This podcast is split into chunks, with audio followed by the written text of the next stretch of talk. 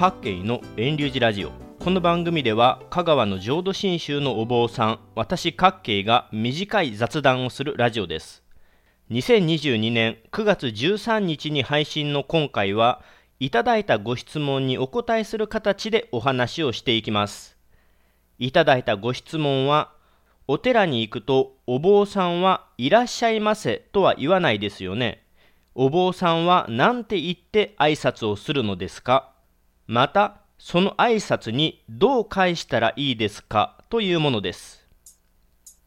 さてご質問はお坊さんがする挨拶ですね。よく飲食店やスーパーなどに行きますといらっしゃいませという挨拶を聞きますよね。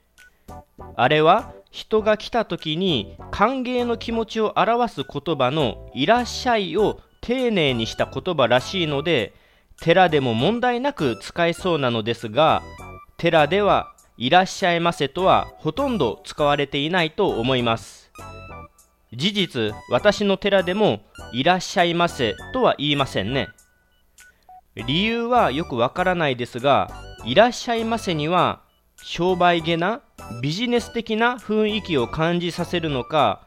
宗教施設仏様にお参りする空間である寺にはあまりふさわしくないと思われているのかもしれませんね。また結婚式場や病院や総裁式場火葬場といった冠婚葬祭といった場所でも使われていないことも寺でいらっしゃいませが使われない理由の一つかもしれません。そんなわけで寺に来られた方に対していらっしゃいませの挨拶をするお坊さんはそんなにいないと思います。では寺ではどんな挨拶をするのでしょうか。私のところでは「ようお参りくださいました」が一番よく使われているかなと思います。つい先日も私のいる寺遠隆寺で永代教法要があって大勢のお参りがありましたがまずは「ようお参りくださいました」が私の口から出た言葉だと思います。もちろん「こんにちは」や「この前はようお勤めくださいました」といった挨拶もしますがやっぱり「ようお参りくださいました」がどなたにも使えるのでお寺の人の挨拶としては便利な言葉なのではないでしょうか。続けてその挨拶にどう返したらいいですか？のご質問にお答えします。ようお参りくださいました。という挨拶の場合こちらこそが無難な挨拶返しかなと思います。ようお参りくださいました。という言葉は別に良いお参り悪いお参りがあるのではなくて